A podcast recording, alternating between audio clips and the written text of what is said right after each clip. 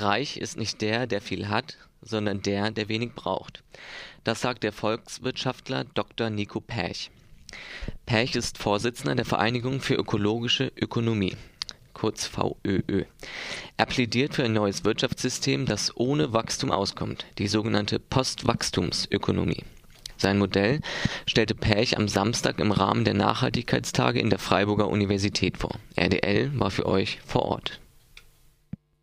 Wir leben in einem Wirtschaftssystem, das zwangsläufig auf Wachstum beruht. Wer Unternehmen Geld bereitstellt, entweder als Kredit oder in Form von Aktien, will damit Geld verdienen. Dies wiederum führt dazu, dass Unternehmen zwangsläufig ihren Profit steigern müssen, da sie sonst nicht in der Lage sind, die anfälligen Zinsen zurückzuzahlen. Die Folgen dieses Modells der Wohlstandsmehrung sind vielfältig. Soziale Ungerechtigkeit, Ressourcenknappheit und damit einhergehend Kriege um wichtige Rohstoffe, vor allem aber der Klimawandel. Wie können diese hausgemachten Probleme des Wachstumskapitalismus beseitigt werden? Einer populären Antwort erteilt der Volkswirt Professor Nico Pech eine deutliche Absage. Die Idee des grünen Wachstums, den sogenannten New Green Deal.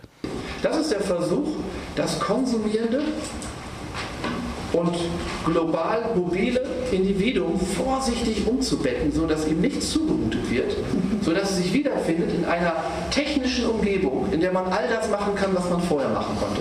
Und die Technik dann dafür sorgt, dass nirgends CO2 rauskommt. Passivhäuser, Elektromobile, ökologische Textilien, Green IT. Diese Entkopplungsstrategie ist so brutal gescheitert, dass man sagen kann, sie ist bestenfalls auch nur gescheitert. In allen anderen Fällen haben die Versuche zu entkoppeln mehr Schäden verursacht, als sie tatsächlich verhindern konnten. Für den Professor steht fest, das grüne Wachstum ist ein Märchen. Um das zu verdeutlichen, verweist Pech auf das Beispiel einer Windkraftanlage aus seiner Heimat in Aurich. Wenn das wirklich Wachstum ist, muss ja infolge der Produktion dieser Windkraftanlagen das Bruttoinlandsprodukt steigen. Sonst wäre es kein Wachstum, richtig? Gut.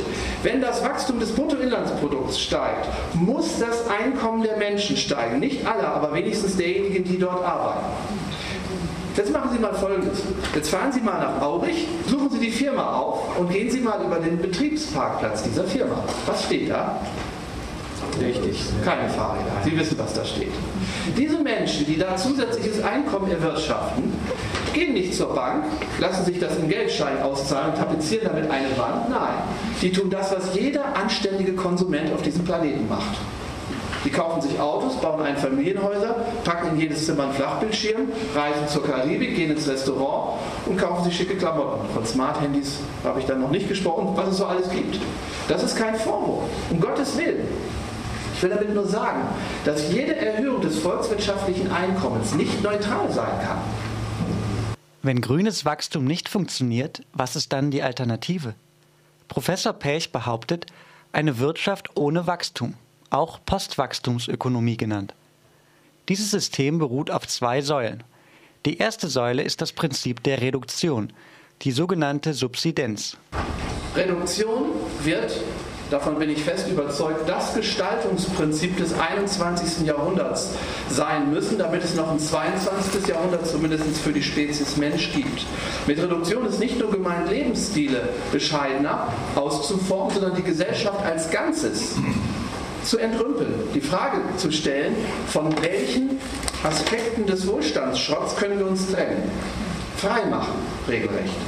Eine solche Konsumreduktion ist beispielsweise durch ein System der Selbstversorgung zu erreichen. Dazu zählt nicht nur der eigene Anbau im Garten oder im Community Garden, sondern vor allem die Reparatur, die Pflege und der Tausch von Dingen, die durchaus gar nicht von mir selbst produziert sein müssen. Wir können dann darüber hinaus größere Netzwerke ins Visier nehmen, Nachbarschaftshilfe, Tauschringe oder einfach Transition Towns. Es gibt ja auch hier in Freiburg eine Transition-Initiative, wo wir also im kommunalen Maßstab versuchen, gemeinschaftlich Projekte der Versorgung anzugehen, die kein Geld, keine fossile Energie und vor allem keine industrielle, globale Versorgung nötig machen. Postwachstumsökonomie bedeutet aber noch mehr als teilweise Selbstversorgung. Um eine Wirtschaft ohne Wachstum zu ermöglichen, muss die Logik der industriellen Arbeitsteilung auf ihre Wachstumstriebkräfte entschärft werden.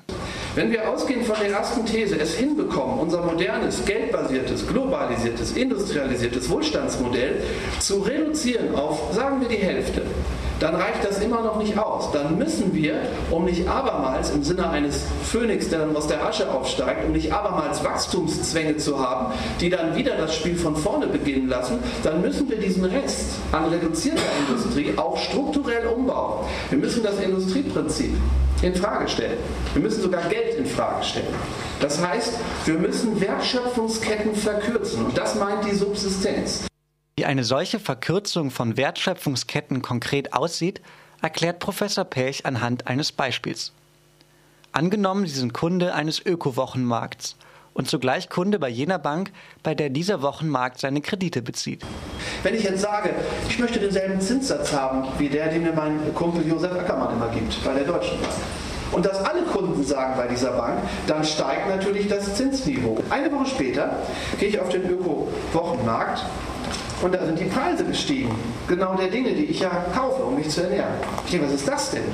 Spreche dann also den, den Menschen am Stand an sagt zu ihm, Willi, ich kenne den nämlich, was ist das denn, wieso sind denn die Sachen teuer? Ja, sagt er, du weißt ja, wir sind bei der, der Bankkunde und die äh, Kunden da, die Einleger, die wollen jetzt genauso viel Zinsen und Rendite haben, wie bei den konventionellen Banken. Das müssen wir leisten, weil wir auch Kredite aufnehmen müssen und das müssen wir auf die Preise aufschlagen. Haben Sie jetzt gemerkt, was da passiert ist? Das, was ich in die eine Steck äh, Tasche reingesteckt habe, das geht aus der anderen Tasche raus. Aber nur, wenn die Wertschöpfungskette kurz genug ist. Damit ist gemeint, dass in einer Welt der kleinen, flexiblen, dezentralen Versorgung, also der kurzen Wertschöpfungsketten, das Motiv sinkt, hohe Zinsen und Renditen zu verlangen, wenn gleichzeitig sichergestellt ist, dass die Nähe oder die Transparenz der Beziehung zwischen den Marktseiten eine doppelte ist. Erstens die materielle. Ich kaufe Dinge ein aus der Region und zweitens eine finanzielle. Ich bin auch der Mensch, der unmittelbar an diesem Unternehmen beteiligt ist in irgendeiner Form. Die Etablierung eines Wirtschaftssystems, das nicht auf Wachstum beruht, ist kein bequemer Weg. Es geht einher mit Verzicht und einer radikalen Infragestellung unserer Lebensentwürfe. Doch letztlich ist die Postwachstumsökonomie für Professor Pech die einzige und richtige Lösung, die hausgemachten Probleme des Wachstumskapitalismus zu bewältigen. Nachhaltige Entwicklung, die diesen Namen verdient, ist ein Projekt der Sesshaftigkeit. Globalisierung und Nachhaltigkeit sind niemals vereinbar, so hart es klingt. Ein Leben ohne Stress und Überfluss. Der Vorsitzende der Vereinigung für ökologische Ökonomie, Professor Nico Pech, stellte am Samstag in der Uni Freiburg seine Überlegungen zur Postwachstumsökonomie vor. Der Vortrag ist auch in voller Länge zu hören auf der Homepage des Veranstalters ecotrinova.de. Ich wiederhole, ecotrinova.de mit